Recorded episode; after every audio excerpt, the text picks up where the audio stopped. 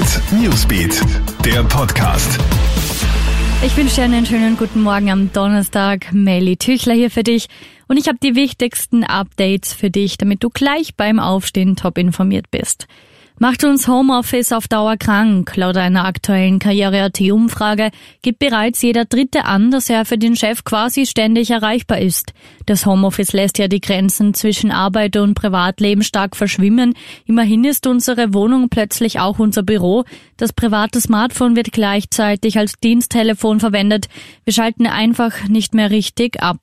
Österreich bleibt beim Impfprogramm. Dafür hat sich das nationale Impfgremium gestern Abend ausgesprochen und das trotz des sehr wahrscheinlichen Auftretens seltener Fälle von Blutgerinnsel nach einer AstraZeneca-Impfung.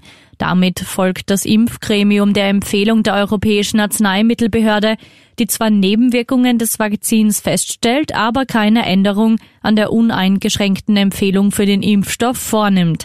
Andere Staaten schränken die Verteilung für Jüngere aber ein, etwa Italien und Belgien steht Deutschland vor einer neuen Lockdown-Verschärfung. Die deutsche Bundeskanzlerin Angela Merkel strebt zur Bekämpfung der Corona-Pandemie laut einem Bericht eine Änderung des Infektionsschutzgesetzes an. Ziel sei es, die Corona-Maßnahmen bundesweit zu vereinheitlichen, bedeutet Landkreise sollen bei erhöhten Inzidenzwerten sowie anderen Faktoren dazu verpflichtet werden, ihre Maßnahmen zu verschärfen. Und der Ibiza-Untersuchungsausschuss geht heute mit prominenter Besetzung weiter.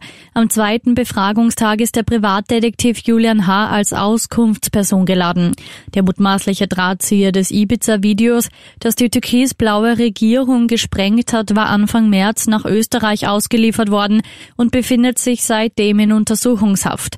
Danach kommt der Direktor der österreichischen Nationalbank, Thomas Steiner, an die Reihe.